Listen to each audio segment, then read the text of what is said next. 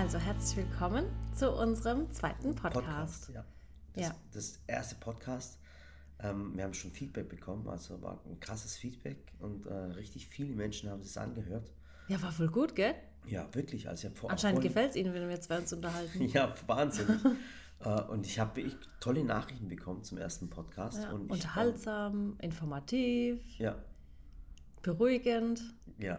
Und äh, lustig wäre auch gewesen. lustig auch. Ja, auf jeden Fall, äh, ich bin's wieder Murat. Und ich bin Sally. Genau, und äh, wir sind ähm, verheiratet. Haben Ja. zwei Kinder. Und im letzten Podcast haben wir euch erzählt, wie wir uns kennengelernt haben, wie so die ganze, ja, fast die ganze Kennenlerngeschichte war, wie es uns an unserer Hochzeit erging. Dass wir keine Wohnung bekommen haben. Ja. und leider. allem drum und dran. So, und jetzt ging es ja eigentlich darum, ähm, ähm, wir waren Ja, ja, der jetzt, Murat wollte dann sofort wieder weiter switchen, direkt auf meinen YouTube-Kanal. Aber nein, Murat, da kam doch noch so eine lange Zeit dazwischen. ja stimmt, du Wir haben hast, ja 2008 geheiratet. Ja. In dem Jahr habe ich auch angefangen zu studieren. Mhm. Und 2012 habe ich ja erst mit dem Kanal gestartet. Das heißt, die ganzen vier Jahre bist, wolltest du überspringen. Aber das Echt, war echt eine prägende Spaß, waren wir schon Zeit. vier Jahre verheiratet, weil es mir vorkommt, als wären wir verheiratet gewesen, du hast einen YouTube-Kanal gemacht und dann ging es einfach nur noch durch die Decke. Du vergisst einfach alles andere. Ich hab's echt vergessen, Ja. ohne Spaß. Also ich erinnere mich sogar noch gut an die Anfangszeit. Also es war wirklich so, so ganz traditionell. Wir haben geheiratet am 21.06.2008 und an dem Tag sind wir auch zusammen in die Wohnung gezogen. Du drückst, du drückst mir die Daten immer so rein, weil es immer ja, damit du sie dir endlich merken ja, kannst. vergiss es, ist zu spät jetzt. Und an dem Tag sind wir ja dann auch zusammen in die Wohnung gezogen. Also nicht vorher oder danach. Wir sind wirklich, die Hochzeit war fertig und dann sind wir in unsere neue Wohnung. Genau, und bei uns in der, in der Türkei ist so Tradition, wenn man in die Wohnung reinzieht, äh, ähm, also man, wir hatten jetzt nicht viel Geld, also Sally war, im, wie gesagt, im Studium Lehrerin und, äh, ähm, und ich war, was habe ich eigentlich gemacht? Du hast damals noch die Wäscherei gemacht. Ach Gott, nein. Ja, ach, und die Videothek. Ach, ja, und dann sind wir da reingezogen und dann erinnere ich mich noch voll gut dran. Da habe ich mich echt neulich aber tatsächlich erst dran erinnert. Ich habe es irgendwie verdrängt.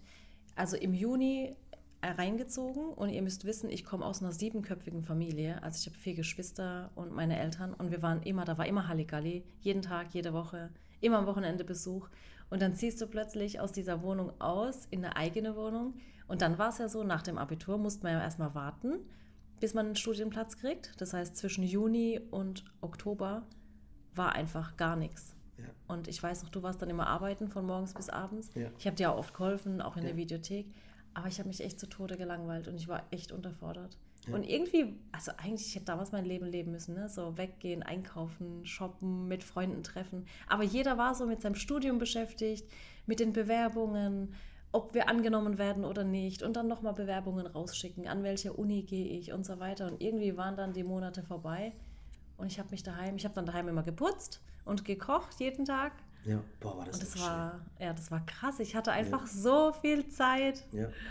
Und ja, ich habe tatsächlich damals, nachdem ich mich beworben habe, bei mir war halt die Auswahl ein bisschen begrenzt, muss ich sagen. Denn ich wollte halt dann, weil wir ja schon verheiratet waren, eben nicht wegziehen zum Studium. Ja. Vorher hätte ich noch gedacht, ach egal, wo ich genommen werde und wäre auch vielleicht weiter weggezogen. Aber so wollte ich natürlich im Umkreis bleiben. Und dann sind wir ins Haus nebendran gezogen. Ja, wir sind ins Haus nebendran gezogen. Ich habe, ähm, muss ich echt sagen, 26 Jahre lang die Straße nicht verlassen. Ja. Und ich habe mich tatsächlich nur in Karlsruhe an der Pädagogischen Hochschule beworben und in Heidelberg. Aber nach Heidelberg wollte ich eigentlich gar nicht, weil da die Zugverbindung echt schlecht war. Weil man da immer mit Umstieg und so weiter und für so ein Dorfkind, muss man sagen, ist so ein Umstieg schon zu viel. Und ja, dann habe ich mich an der Pädagogischen Hochschule beworben. Ich war aber kurz vorher, so in der 11. Klasse, war ich echt ein bisschen zwiegespalten, denn ich wollte was Kreatives machen und hatte damals sogar ein Praktikum beim Architekten gemacht Mhm. in Das Bruchsal. noch, ja. ja, da bin ich mit dem Bus hingefahren.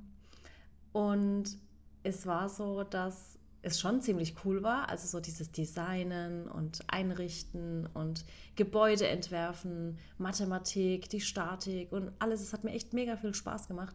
Aber der Architekt damals, der war echt super nett, also ganz, ganz nett. Aber ich war auch so die einzige Frau im Gebäude.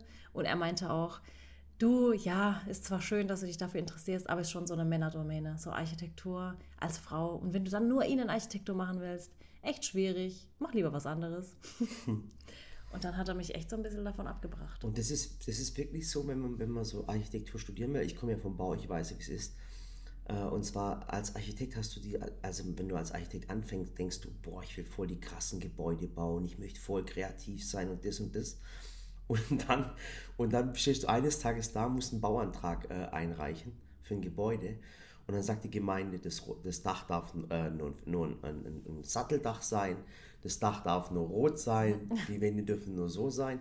Und Vor deinem Haus muss ein grüner Streifen sein. So ist es. Die Mauer darf nur so und so hoch sein. Und dann merkst du als Architekt eigentlich schon, krass, ich wollte eigentlich kreativ sein und die Behörden kommen und schränken mich ein. Das heißt, es ist wirklich selten der Fall, dass du als Architekt auch das umsetzen kannst und darfst, was du möchtest. Du bist immer an die baubehördlichen Vorschriften gehalten und da ist schon das Problem. Ja, und da wäre bei mir schon die Motivation im Minusbereich, muss ich sagen, wenn man dann jedes Mal gebremst wird. Und er hatte mir auch ein richtig schönes Gebäude gezeigt. Da hat sich jemand ein Grundstück an so einem Berg gekauft, also wirklich hügelig und total schön. Und er hat da so einen richtig coolen Würfel drauf gezeichnet. Einfach so ein quadratisches Haus direkt auf so einem hügeligen Gelände und er durfte es nicht bauen, ja. weil es das Bild zerstören würde.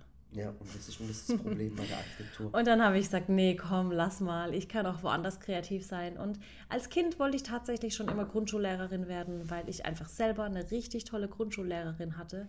Und das war die Frau Schmittegert, die erste, zweite Klasse. Das war einfach so schön.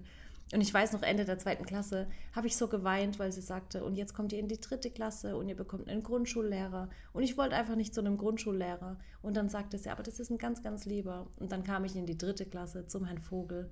Und das war der beste Grundschullehrer, den ich mir je hätte vorstellen können. Es war wie so ein, wie so ein zweiter Papa für mich, muss so, ich schon sagen. Kann es sein, dass es so ein Leben, so ein Märchenleben führt, ich hatte wo alles toll so ist? eine schöne... Bei mir ging es immer ums Leben und Tod. Bei mir, bei mir hat der Lehrer mochte mich nicht, ich mochte den Lehrer nicht, wir mochten uns alle nicht, verstehst Oh, ich hatte so, einen schönen, so eine schöne Grundschulzeit, echt. Frau Schmittegard, Herr Vogel, die waren die so perfekt. Für mich und für meine Lehrer war es auch die Hölle. Nein, ich war aber auch voll das brave Kind. Ich war immer oh ruhig. Gott. Und eher schüchtern und sehr zurückhaltend. Und ich war sehr vergesslich, sehr schlampig. Und, äh, ich gar nicht, ich war sehr ordentlich, ja. habe sehr viel gelesen und ja, ich weiß auch nicht, aber es war echt eine coole Grundschulzeit. Ich glaube, wäre bei mir in der Klasse gewesen, wärst, hätte ich dich gemobbt. Kann es sein? Nein, Doch, wir hatten auch immer eine coole Klasse. Ich hätte dich gemobbt. Nein, hättest du nicht. Ja. Ich war immer lieb zu allen. Ich war so die Soziale, die sich um alle gekümmert hat. Mhm. Und wenn ich bei dir abgeschaut hätte, hätte ich gesagt, Frau Lehrerin, der Murat schaut bei mir ab. 100 Prozent doch, natürlich. Nein. Ich kenne so Leute wie du. Ich weiß noch, in der, im Kindergarten, da war ein Kind mit dabei. Und ich weiß, ich weiß es heute nicht mehr. Also jetzt als Erwachsener weiß ich nicht, welche Krankheit er hatte, aber er war halt nicht so wie die anderen. Also man hat schon gemerkt, der war anders und der wurde auch tatsächlich gemobbt. Und keiner wollte im Stuhlkreis neben ihm sitzen. Und ich habe dann immer gesagt, ach komm Sven, setz dich neben mich. Und ich war immer neben ihm im Stuhlkreis. Und ich war halt, ich weiß nicht, ich habe das als Aufgabe gehabt, mich um ihn zu kümmern. Und das fand ich damals schon schön. Ja, jedenfalls sind wir ein bisschen abgeschweift auf meine Grundschulzeit. Aber das war so der Grund, warum ich gesagt habe, ich möchte Grundschullehrerin werden. Weil ich auch anderen Kindern so den Start ins Leben, ins Schulleben, ins Arbeitsleben einfach schön machen möchte.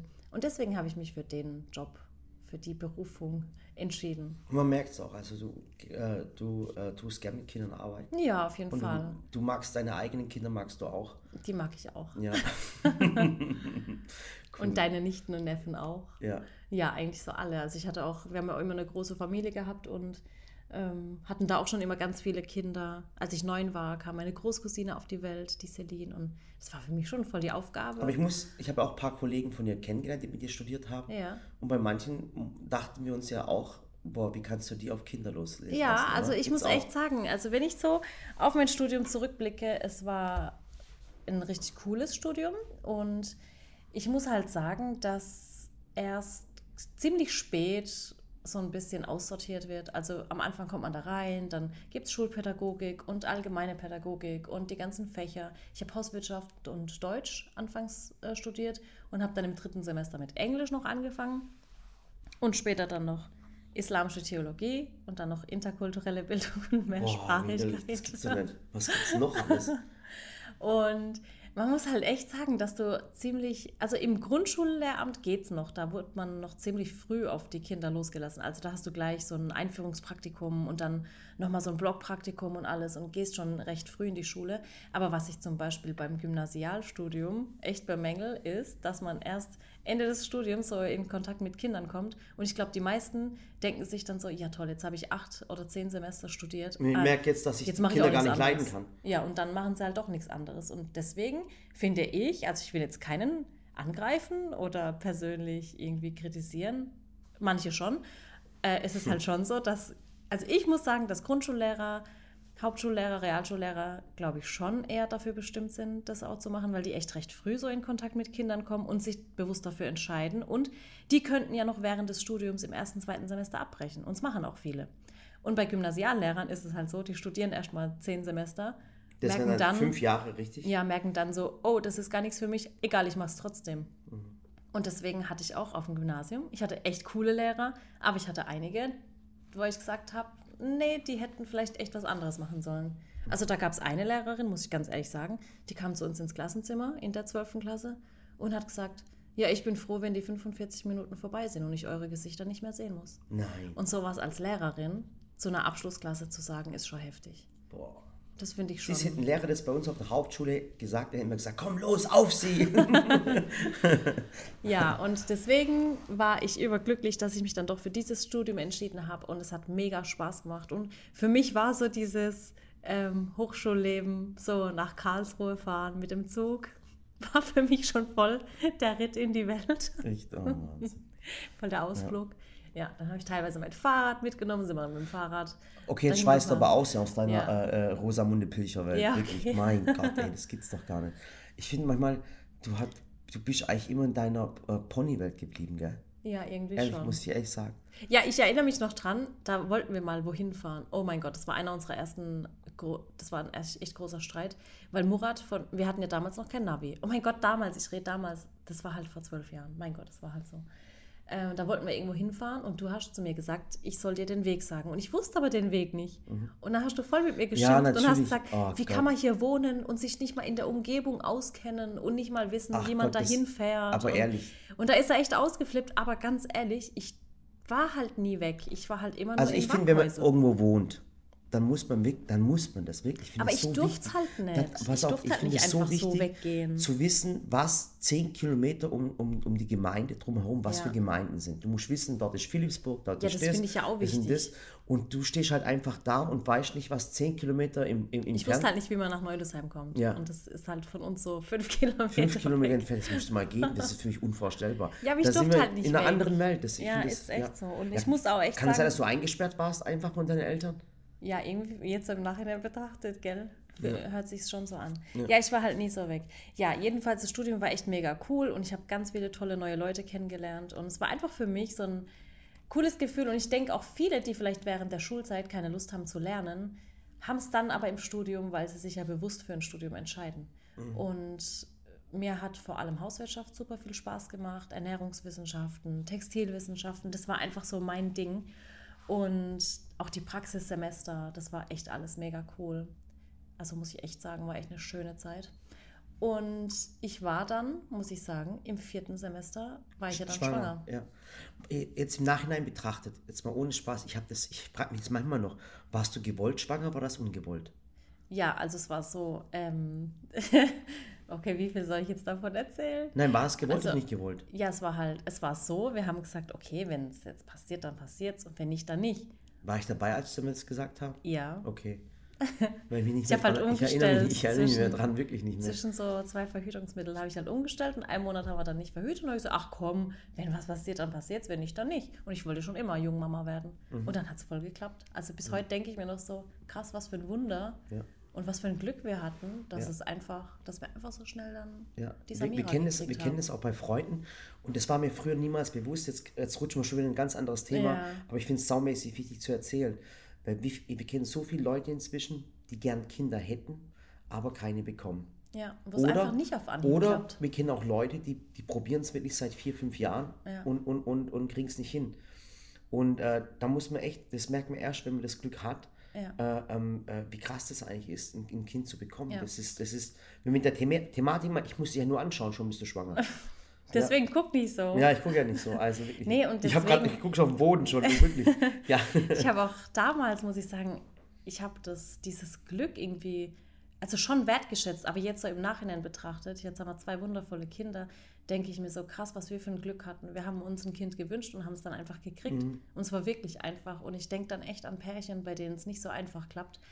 Und früher war das mir auch nicht so bewusst und dann hat man auch mal gefragt, wenn so ein Pärchen frisch verheiratet war, hey, wann wollt ihr Kinder? Ja, oder das machen wir aber nicht wann mehr willst du schwanger werden? Also das machen wir nicht mehr inzwischen, weil das machen wir gar nicht mehr, weil wir haben so, so viele rein, ja. im Freundeskreis und ich meine, wenn du da stehst als Frau und es klappt einfach schon seit drei Jahren nicht und du hattest vielleicht schon so viel Fehlgeburten oder es klappt einfach gar nicht mit der Schwangerschaft und dann zu fragen, ob du ein Kind willst, das ist schon so. Also da muss ich sagen, frage ich gar nicht mehr und das, ich glaube aber nicht, dass Menschen das bewusst aus Boshaftigkeit machen, sondern einfach aus Unwissen mhm. und man macht sich halt da keine Gedanken vorher drüber. Aber wenn ihr das nächste Mal jemanden fragen wollt, fragt lieber nicht und ja. Ja, und, und, vor allem akzeptiert es auch, wenn, wenn jemand äh, keine Kinder möchte. Ja. Beim, beim Volkan der Fall. Ja, der möchte keine und ja. das sagt er auch. Und, und ganz ehrlich, lieber weiß jemand, dass er keine will ja. und setzt nicht einfach Kinder auf die Welt, auf die er dann nicht aufpassen kann oder will, weißt das du? Ist, das ist eine große, große Verantwortung. Das ist eine richtig große Verantwortung. Also da muss ich schon sagen, das habe ich mit meinen 22 Jahren damals ein bisschen unterschätzt, dass du einfach, wenn du ein Kind bekommst, einfach ab dem Zeitpunkt die größte Verantwortung deines Lebens hast. Und deswegen war ich auch so kurz nach Samiras Geburt einfach ein bisschen überfordert, so mit mhm. meinen Gefühlen, muss ich echt sagen. Ähm, es war dann auch im Studium war es so, ich war ja im vierten Semester, wie gesagt, und da war eine mit dabei, ich erinnere mich noch heute dran, die war schon ein bisschen älter, so 40, und wir waren ja alle so Anfang 20. Und ich glaube, wenn man mit 40 Jahren nochmal an die Uni geht, an die PH geht äh, oder an die Hochschule und studiert, weiß man einfach schon, was man im Leben will. Man geht dahin und studiert, um dann eben einen coolen Job zu haben. Und sie hat total mit mir geschimpft und hat gesagt, wie, wie kannst du nur so blöd sein und jetzt mitten im Studium so früh ein Kind bekommen? Haben voll viele gesagt, weißt du, so, richtig viele. wir haben, es war so richtig Klischee, so 18 Jahre heiraten und dann ja. ein Kind. Und haben alle gedacht, okay, jetzt lässt die Sally das schleifen und was und weiß ich was. Und dann hat sie gesagt, jetzt machst du dich abhängig von deinem Mann. Und Boah, du wirst wer hat das gesagt? Ja, ich erinnere mich echt nicht mehr kann an ich, ihren Namen. Keine Namen haben, ich würde nee. immer gerne anrufen. Ich würde sie gerne beleidigen. jetzt machst du dich abhängig von ihm und machst das Studium wahrscheinlich nicht fertig und so weiter. Also es war echt heftig.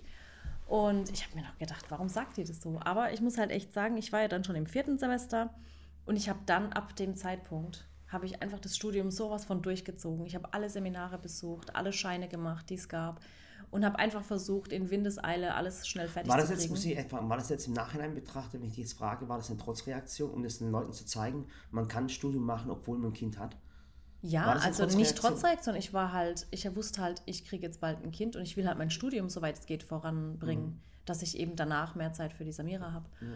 Und ich habe das dann auch echt gemacht und habe ähm, also dann richtig bis, cool, das Studium ja. richtig in der Regelstudienzeit durchgezogen. Ja, und ich Weil du hattest ja viele Kollegen, die keine Kinder hatten und ja, die, und die lassen es halt dann schleifen. Und dann lassen schleifen. Hier eine Party, da eine Veranstaltung, ach, mache ich im nächsten Semester. Und wenn du dann aber plötzlich so eine Aufgabe vor dir hast, so ein Kind, dann weißt du, du hast einfach nicht so viel Zeit zum Trödeln und konzentrierst dich eben auch aufs Studium. Und dann muss man sagen, ist so ein Studium auch nicht so schwierig. Also jetzt, ich will jetzt niemand eingreifen, aber ja, ist halt so.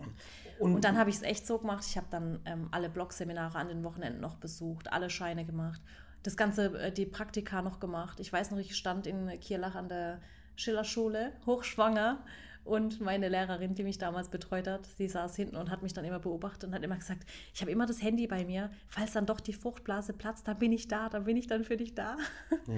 Ja. oh, die Frau Hagen, das war so cool.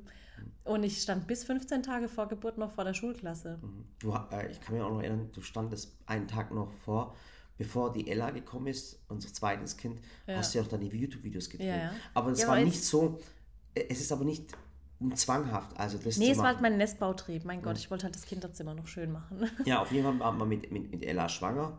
Hä, hey, mit Samira. Ah, mit Samira. Wir sind genau. gerade noch bei Samira. Also bei Samira, mein Ja, Gott, und dann war es so einfach so, warte, lass mich kurz fertig erzählen. Und dann war es so, dann kam die Samira auf die Welt. Und für mich als 22-Jährige war war der Moment krass, muss ich echt sagen. Wir waren ja, also wir waren daheim, dann ist mir die Fruchtblase geplatzt, so ganz typisch, dann sind wir ins Krankenhaus. Genau, und dann habe ich einen Mob geholt, das ganze Gar Zimmer, nicht, ganze gar nicht. Alles, was sie euch erzählen die über Tür Geburten. aufgemacht und dann ist mir eine Welle Gar- entgegengekommen. Doch, genau so stellen Gar sich. Menschen, Menschen Genau mich so. vor. Also wenn es euch interessiert, machen wir noch einen Podcast über Geburt. Ja, und Geburt und Fruchtblase, genau.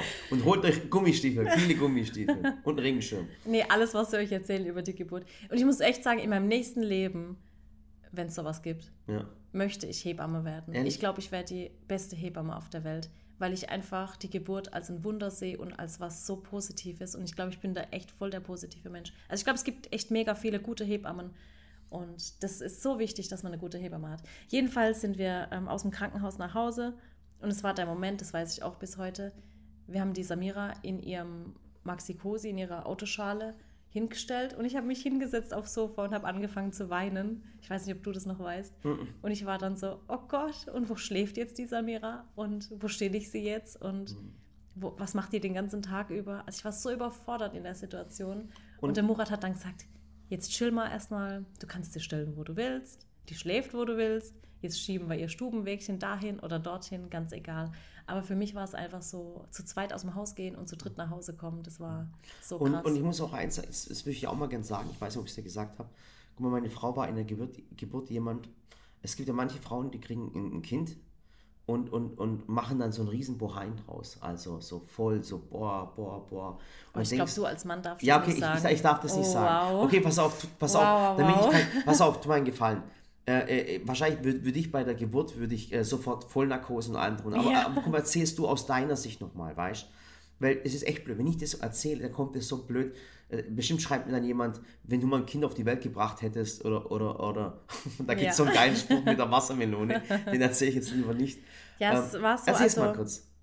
Ich bin vom Typ her so und ich will jetzt gar niemanden angreifen oder, oder kritisieren oder es soll auch null eine Wertung Ja. sein. Also jeder muss das machen, wie er selber Ja. denkt.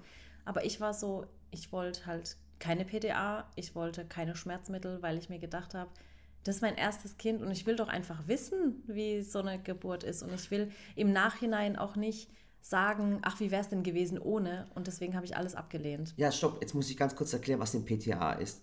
Ein PTA ist folgendes. Guck mal, PDA. Ah, PDA. Achso, PDA, Entschuldigung. Ja, okay. Ich muss euch kurz erklären. Und zwar folgendes. Wenn ich irgendwo operiert werde, also ich als Murat, dann fragt man mich immer, wollen Sie eine örtliche Betäubung oder wollen Sie eine Vollnarkose? Das darfst du dir aussuchen. Ja. Und da ich weder Blut sehen kann, noch Schmerzen, noch irgendjemand sehen möchte, gehe ich immer zur Vollnarkose. Das heißt, selbst wenn sie mir, was weiß ich, einen Fingernagel entfernen sollten, mache ich die Vollnarkose. Ich will völlig Denn weg er fällt sowieso um. ich, ich fliege sowieso um, wirklich. Und ich mache dann die Vollnarkose. Und das ist für mich in Ordnung. Mein Gott, ich bin jetzt kein Weichei, aber. Warte, ich, ich muss kurz was erzählen. Warte, erzähl es bitte nicht. Nein, lass es, ganz kurz. Und auf jeden Fall, ich möchte dann eine Vollnarkose und bin dann einfach weg. Ich möchte nichts spüren. Und das, das PDA, das kann man auch machen. Und zwar ist es auch bei der Geburt sowas wie so eine Narkose. So, so ein Narkose Rückenmarks. äh, ja, so eine Rückenmarksnarkose oder wie auch immer, dass man bei der Geburt nichts spürt. Wenn ich jetzt schwanger wäre, ich Ich als ab Bauch abwärts hat Genau. halt, ja. Also wenn ich jetzt Murat wäre und ich wäre schwanger, nehmen wir es mal an, und ich würde ein Kind auf die Welt bringen, dann würde ich sagen, wisst ihr was, macht eine Vollnarkose die nächsten neun Monate und dann holt es einfach raus und weckt mich wieder auf. Das wäre jetzt Murat. Aber meine Frau, ich weiß noch ganz genau, die hat Schmerzen gehabt. Und dann sage ich zu meiner Frau, mach das PDA, mach das PDA. Und die sagt, nein, ich möchte es spüren. Und ich denke mir, boah, was geht jetzt ab? Wer ist das? Ist das Rambo? Weißt Und die sagt, ich möchte es spüren. Und ich denke mir da krass. Und ich war da sowas von beeindruckt, dass sie sagt, ich möchte das spüren, wie ich das Kind auf die Welt bringe. Und ich fand das voll krass. Und das tut mich heute immer noch beeindrucken. Echt? Weil ich als- hast du mir noch nie gesagt. Ja, weil, weil ich wollte es nicht machen. Das ist dann in mir drin gewesen. Auch wenn- ich finde es voll beeindruckend und, und äh, das, das sind so Sachen, wo ich denke, wenn ich da an dich zurückdenke, ich, wow, was für eine starke Frau. Ja. Und bei Samira war es so, da hatte ich, war ich dann noch sehr jung und die haben mir leider eine äh, Einleitung aufgezwungen sozusagen und ich hatte einfach so eine Weheneinleitung, die war echt, uh, das war nicht so ganz schön. Und bei Ella war ich dann schon reifer und habe gesagt, nee, ich mache das alles ganz natürlich. Und deswegen war auch Ellas Geburt echt viel, viel angenehmer als jetzt bei Okay, aber wo waren wir stehen geblieben? Ja, jedenfalls, ähm, wir waren da. Dann habe ich die Samira eben gekriegt, wir waren zu Hause und ich weiß einfach, ähm, es war echt eine richtig schöne Zeit auch. Aber mir wurde einfach zu Hause auch ein bisschen langweilig und deswegen bin ich zehn Tage nach der Geburt. Einfach habe ich die Samira eingepackt, habe Murat gesagt, Schatz, komm, fahr mich jetzt mal nach Karlsruhe. Ich wollte dann keinen Zug fahren, ne, falls was wäre, dass wir mobil sind mit dem Auto.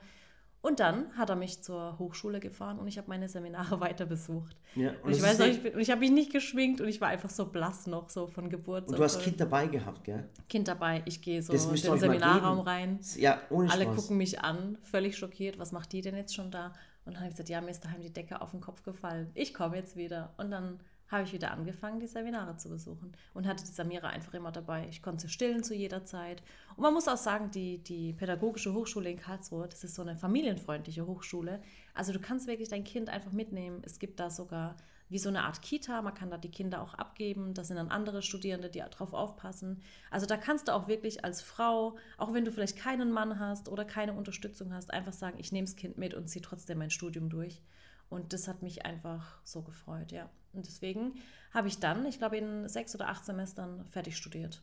Mhm. Wahnsinn. Ja. Und wir hatten noch einen riesen Vorteil, als genau die Samira auf die Welt kam. Das war so krass. Äh, ging der Papa in Rente. Ja. Also dein Papa ging in die Rente und ihr müsst vorstellen, das, das, äh, das erste Kind, das Enkelkind, was, was, was Sallys Papa bekommen hat, das war von uns. Mhm. Bis heute immer noch. Immer noch. Ja, immer noch. Die zwei einzigen Obwohl es eigentlich mehrere, mhm. wo wir mehrere Kinder seid, ja. war das das erste Kind und da, wurde, da ist die komplette Liebe vom, vom Opa und von der Oma ist in dieses eine Kind geflossen. Ja, das ist echt schön. Ja. Und das heißt, als die Samira dann so acht Monate alt war, da konnte sie ja schon krabbeln und war mobiler. Und dann war es natürlich auch mit der Hochschule ein bisschen schwierig, weil die alle abgelenkt hat, das weiß ich noch. Ähm, meine Deutschdozentin hat gesagt, sie kann sich jetzt gar nicht mehr konzentrieren. Am liebsten wird sie jetzt die ganze Zeit mit der Samira spielen. Ja. Und dann habe ich die Samira bei Oma gelassen und die hat sich dann morgens drum gekümmert. Und ich war dann einfach am Nachmittag oder Mittag wieder da. Und so habe ich praktisch Studium und Kind miteinander vereinen können. Und man, man muss auch sagen, guck mal, äh, es gab, gab wieder Studierende, die sind mit ihrem eigenen Leben nicht klargekommen, verstehst du? Ja, obwohl, sie, obwohl sie nicht verheiratet waren, ja. obwohl sie äh, nicht diese Verantwortung hatten, weißt du? Und du ja. hast ein Kind, du hast einen Haushalt, klar, ich habe dich auch unterstützt bei allem immer wieder. Immer. Und, äh, ähm, und wir hatten selber äh, auch finanzielle Probleme, muss man ja, sagen. Ja, und was in der Zeit, also das war jetzt so die eine Seite, aber was in der Zeit eigentlich das Schwierigste für mich war, war, dass du ja die ganze Zeit nicht da warst. Ja. Weil du dann äh, mittendrin, ich weiß nicht mehr, wie alt Samira dann war, aber so ein paar Monate, ja. hast du ja praktisch eine Ausbildung angefangen. Und genau. die Ausbildung war nicht in Warkhäusl, sondern die war in Mörs. Ja. Wo ist es? Bei Duisburg oder bei so? Bei ne? Duisburg. Und zwar und das war eine ganz schlimm. kurze Geschichte noch, wie es angefangen zu der Ausbildung ähm, ähm, ähm, ich habe ähm, als, und zwar, ich war in einer Findungsphase, als wir zusammenkamen. Und mein, mein Schwieger, mein, mein, mein, mein, wie nennt man das? Mein Schwager. Mein Schwager hatte eine Reinigungsfirma. Und die Reinigungsfirma, das waren, da haben dann lauter Bulgaren, Rumänen und ich gearbeitet. So. Das war eine Arbeit, eine Reinigungsfirma, wo einfach in so großen Betonwerken so Silos gereinigt haben. Es war die dreckigste Arbeit, ihr könnt es euch nicht vorstellen. Du bist da in Staub rein, du warst komplett schwarz, du ohne Masken, das war was Widerliches. Also es ist, es hat wirklich, darf ich das sagen, das hätte wirklich kein Deutscher gemacht. Eine richtig dreckige Arbeit und total unterbezahlt. Und äh, ich war einfach in der Findungsphase, war einfach voll deprimiert, wollte gar nicht groß denken. Ich, ich habe einfach nur die Schaufel geschwungen. Du hast einfach geschaufelt. Ich habe einfach nur geschaufelt und gefegt. Einfach, das ist so toll. Also ich finde es das Entspannendste für mich. Für andere Menschen ist Yoga, für mich ist Kern. Wirklich. Kern und, und Aufräumen ist für mich entspannt. Und ähm, auf jeden Fall äh, war ich in so einer Findungsphase. Äh, ähm, und dann habe ich bei meinem, Sch meinem, Schwager, weil es so nah war, ähm, habe ich als, als Leiharbeiter angefangen und habe dann, darf ich es auch sagen, wie ja, ich ja. verdient habe, für 8 Euro die Stunde gearbeitet. Das wäre heute gar nicht mehr erlaubt. Das wäre gar nicht mehr erlaubt, wirklich. Für 8 Euro die Stunde gearbeitet und ich war dann in so einem Keller drin. Ihr müsst euch vorstellen, der Keller war äh, so, so Knöchel, Knöchel hoch mit Wasser und ich musste immer Sand von Boden auf so ein Band drauf schaufeln. Im Keller. Morgens bis abends. Ich bin morgens ins Dunkel, wenn es dunkel war, in den Keller rein, in so einem Betonwerk und da waren so Förderbänder, da war ich immer Sand drauf gelaufen und ab und zu ist mal Sand neben das Band gelaufen und ich bin morgens, wenn es dunkel war, äh, äh, bin ich in den Keller rein und bin abends aus dem Keller raus, wenn es wieder dunkel wurde. Und irgendwann äh, kam mal so ein, so ein Vorarbeit oder so ein Meister runter in den Keller und dann hat er zu mir gesagt, du kannst ruhig das Licht anmachen, gell? Und dann hat er gesagt, ja, ja, ich brauche das aber nicht, ich brauche das Licht gerade nicht. dann ist er zu mir hergekommen und sagt, du sprichst ja Deutsch. Dann sage ich, ja, wieso nicht? Wieso nicht Deutsch sprechen? Sag mal, das gibt's doch nicht. Dann sagt er, du Schwäbisch ja. Dann sage ich, natürlich, warum nicht? Der war so überrascht, weil mein Schwager, der hatte wirklich nur bulgarische und rumänische Mitarbeiter, weil das wirklich kein Schwein gemacht hat sonst. Und der war so überrascht, dass er hoch zu seinem Chef ist und sagt, hör mal zu, da unten ist einer im Keller, der spricht Deutsch. Und das war sowas von, von, von krass für ihn. Und dann haben sie mich aus dem Keller rausgeholt und, äh, äh, und haben dann mit mir geredet, sag du sprichst Deutsch, das gibt's doch nicht und was weiß ich was. Die waren so überrascht, ich, also ich habe mich fast vor Lachen eigentlich nicht mehr gekriegt. Und das Tolle war, äh, da ist der Dreck immer neben das Band geflossen. Also das war immer so, äh, du bist abends, sind die Bänder weitergelaufen und am nächsten Morgen war wieder voller Sand unterm Band. Und irgendwann bin ich mal zu dem Meister hingegangen und habe dann und dann habe dann, pass auf, ich habe das Band repariert und am nächsten Tag kam der Meister und sagte, du bist schon fertig mit dem Wegschaufeln. Dann sage ich, nein, ich habe das Band repariert. Wie du hast das Band repariert? Ja, ich habe das Band repariert, weil es ist doch schwachsinnig, jeden Tag den Sand wegzuschaufeln. Ist doch cooler, wenn ich das Band repariere und dann kommt kein Sand mehr. Gleich die Ursache bekämpfen. Ja, gleich die ja. Ursache. Das ist nämlich wie in der deutschen Medizin. Ja. Wenn wir Kopfschmerzen haben, dann, dann, dann gibt uns der Arzt äh, Kopfschmerztabletten. Ja. Zum Betäuben. So, zum Betäuben. Aber äh, ein guter Arzt fragt, warum hast du eigentlich Kopfschmerzen? Ja. Das ist die Ursachenbekämpfung. Und äh, das, das, das Ding ist nur prophylaktisch, also diese Tablette. Und ich glaube, es ist auch so ein generelles Problem, dass viele einfach so die Symptome bekämpfen, egal ob es jetzt. Aber nicht die Ursache. Genau, ob es jetzt bei der, in der Medizin ist oder eben auch bei, bei ganz normalen, banalen Dingen. Ja, und, und das Ding war einfach, dann habe ich das Band repariert gehabt und dann hat er mich so seinem, seinem Geschäftsführer gebracht und hat dann gesagt: guck mal, der, der, der Typ, der Deutsch spricht, äh, äh, äh, der hat das Ding repariert. Und dann sagen sie, wie, der hat das Ding repariert? Ja, und das Ding war einfach, jetzt habe ich mich arbeitslos gemacht gehabt, weil ich das Band repariert habe. Aber die fanden das so krass und haben dann mich gefragt, ob ich dort anfangen möchte zu arbeiten. Und ich habe gesagt, nein, ich möchte nicht anfangen. Und da waren die so schockiert, weil eigentlich jeder Leiharbeiter mhm, wollte dort fest anfangen. Aber ich wollte es nicht. Äh, weil ich nebenher folgendes, ich hatte nebenher, als ich Leiharbeiter war, noch ein Studium angefangen. Stimmt, dein BWL-Studium. Mein BWL-Studium. Und ich wollte einfach nicht äh, festarbeiten. Und irgendwann war auf dieser, auf, äh, in diesem Betonwerk, äh, mussten die mal Boden gießen. Und als sie den Boden gegossen haben, die wussten auch, dass ich nebenher studiere und nicht, nicht festarbeiten möchte. Dann kam der Meister zu mir und sagte zu mir, und ich ver vergiss nicht, ich habe 8 Euro auf die Stunde verdient. Dann kommt der Meister zu mir und sagt, Murat, wir müssen jetzt für den Boden Beton gießen ähm, äh, wie viel Kubikmeter Beton brauchen wir? Dann habe ich halt ausgerechnet, Quadratmeter mal Höhe mal das und das. Und dann habe ich gesagt, komm mal zu, wir brauchen, was weiß ich, 60.000, äh, weiß jetzt nicht mehr, 60.000 mhm. Kubik Beton für den ganzen Boden. Äh, äh, und dann brauchen wir noch das und das. dann sagte Murat, kannst du das nochmal ausrechnen, das und das? Und dann habe ich zu ihm gesagt, nee, kann ich nicht. Dann sagt er, warum? Dann sage ich, hören Sie mal zu, ich verdiene 8 Euro auf die Stunde und ich werde fürs Saubermachen bezahlt. Und Denken fängt ab 10 Euro an. Und dann hat er so gelacht und er hat sich vor Lachen nicht mehr gekriegt. Und der war aber auch stinksauer auf mich, wenn ich ihm die Antwort gegeben habe. Und auf jeden Fall bin ich dann weitergelaufen. Und irgendwann habe ich da so eine, so eine Kiste gesehen mit Schrauben, okay? Und der damalige Geschäftsführer, der hat auf die Schrauben immer draufgeschrieben, was die Schrauben kosten. Und ich hatte da so eine riesenlange Schraube und auf der Schraube stand 8 Euro drauf, okay? Mhm. Und da waren 10 Schrauben drin. Und, äh, und die Schrauben musste ich in den Boden reinhauen. Ich musste etwas befestigen. Äh, habe dann so Leiharbeitsjobs gemacht in dem Werk. Und dann habe ich diese acht, habe ich diese, habe ich zehn Schrauben rausgenommen und habe dann äh, die Sachen befestigt und ich habe wirklich in 20 Minuten so zehn Schrauben in den Boden reingehämmert. So 80 rein, Euro versenkt. Genau. Und dann bin ich zu dem, dann bin ich zu dem, zu dem Chef und habe gesagt, hör mal zu, wisst ihr, was gerade toll ist? Ich habe gerade 80 Euro innerhalb von 20 Minuten in den Boden versenkt. Und dann sagt er, Murat, hör zu, hör auf zu denken, du wirst nicht fürs Denken bezahlen. und das war dann so eine coole Freundschaft und dann hat er mir weiter Druck gemacht, Druck gemacht und hat gesagt, bitte Murat, fang bei mir am Werk an, du bist ein schlaues Bürschchen und, und es gefällt mir, wie du arbeitest, wie du mhm. redest. Und dann, dann habe ich dann die Ausbildung angefangen als Verfahrenstechniker für Stein und Erden dort. Äh, in einem Alter mit 27 eigentlich schon, ein richtig krasses Alter, um noch eine Ausbildung anzufangen. Und dann wurde ich nach, nach Mörs geschickt. Also ich habe eine Ausbildung angefangen, habe nebenher studiert, hatte ein Kind und wir hatten einen eigenen Haushalt. Ja. Richtig. War echt. Also wir waren schon immer sehr. Aber überleg mal, was wir alles gemacht fleißig, haben. Ohne Spaß. so viel gemacht immer. Ja. Ja, ist echt so. Und zu der Zeit haben wir auch den Buddy kennengelernt. Ja. Der hat ja auch damals dort gearbeitet. Ja, schon eine krasse Und ich Zeit. hatte ja, ich hatte ja ein Ausbildungsgehalt mhm. und äh, das Ausbildungsgehalt war nicht hoch und die Sale hatte dieses BAföG. Und wir Ja, haben das damals, BAföG habe ich aber erst gekriegt, ähm, als mein Papa Rentner wurde. Vorher Ja. nicht, weil mein Papa eben auch genug verdient hat. Ja. Und ich weiß noch, ich war beim BAföG-Amt und habe gesagt, ja, ähm, ich würde gerne BAföG beantragen für mich.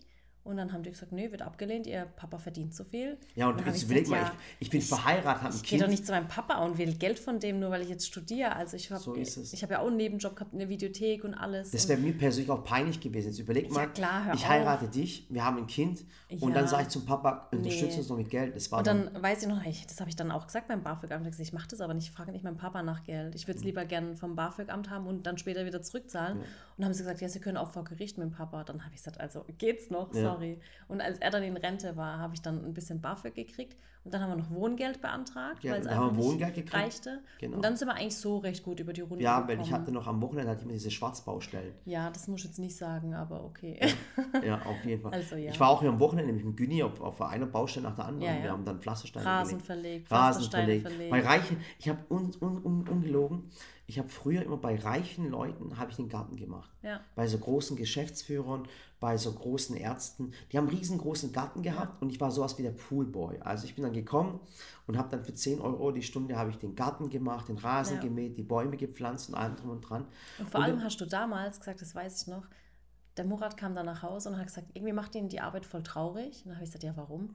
Sagt er, guck mal, die Menschen, die haben so viel Geld, die haben so ein großes Land, so ein riesen Haus, einen riesen Garten und die müssen jetzt mich dafür einstellen, dass ich mich drum kümmere, aber, aber du hast gesagt, die Menschen sind ganz alleine. Also die, Ja, das war wirklich so. das hat war so, und da, du hast damals schon gesagt, alles, was du besitzt, Das besitzt, besitzt auch auch dich. dich. Guck mal, das hat mich in meinem Leben so geprägt, bis heute noch, wirklich. Ich habe bei ganz, ganz reichen Menschen den Garten gemacht.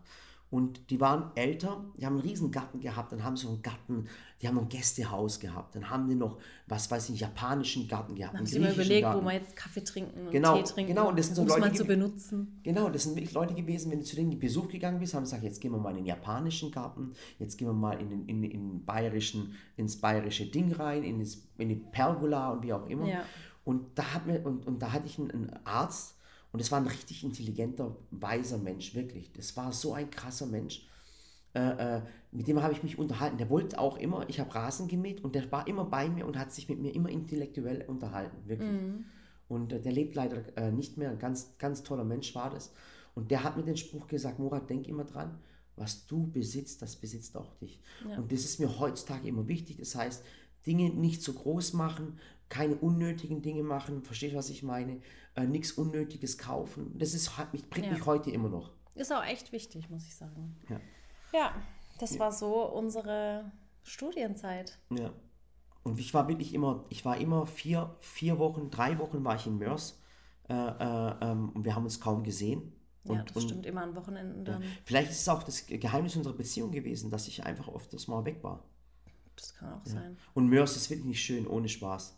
Wir Boah. waren halt nie, wir gingen uns halt eigentlich nie auf die Nerven. Ja, weil wir immer Arbeit hatten. Wir haben so viel Ja, Arbeit um ja. uns rum gehabt. Ich glaube, das ist auch das Geheimnis unserer Beziehung, dass wir so viel zu tun haben, um uns gar nicht miteinander zu streiten. Kann das sein? Gut, wir hätten vielleicht öfter Urlaub machen können. Ja. Wir haben nie Urlaub So die gemacht. ersten gell? sieben Jahre waren wir Hey, nicht wir waren ohne wir waren nicht mal in Flitterwochen. Ohne Spaß sieben Jahre nicht im Urlaub gewesen. Wir haben, Ja. wir hatten das Geld nicht dazu, aber das war uns auch nicht wichtig. Uns war Ja. unsere Tochter wichtig, deine Ausbildung, meine Ausbildung war Ja. wichtig. Wir wollten eigentlich schon immer in unserem Leben was erreichen und ein kleines Häuschen haben oder eine, eine drei, vier Zimmerwohnung. Und irgendwie, Garten. wir hatten es ja immer schön, weißt du, Ja. wir waren ja dann immer am Wochenende dann unterwegs und im Garten. Ja, aber wir, wir auch genügsam waren. Also Ja, eben. Wir waren nie so die Typen, die einkaufen gegangen sind, Uhren, Autos. Ja. Das werde ich später auch noch erzählen. Inter haben uns eigentlich nie interessiert. Also Ja. für uns war immer, du hast immer cool gebacken, gekocht. Ja. Für uns war am Wochenende immer ein Highlight, wenn wir zum Globus gehen konnten und neue Lebensmittel Oh, ausprobieren. das war so toll, Leute, ohne Spaß. Wie ich das so hier probieren, da probieren. Und dann waren wir so fünf Stunden im Globus in Wiesenthal und haben halt Das war immer, für uns voll die Welt, gell? Ja, echt so. Wir waren da jedes Wochenende, Ja. Und immer haben wir uns ein, ein, äh, eine Zutat mitgenommen, die wir noch nicht die kannten. wir noch nie, noch nie kannten. Ja, War das eine coole Zeit, oder? ja.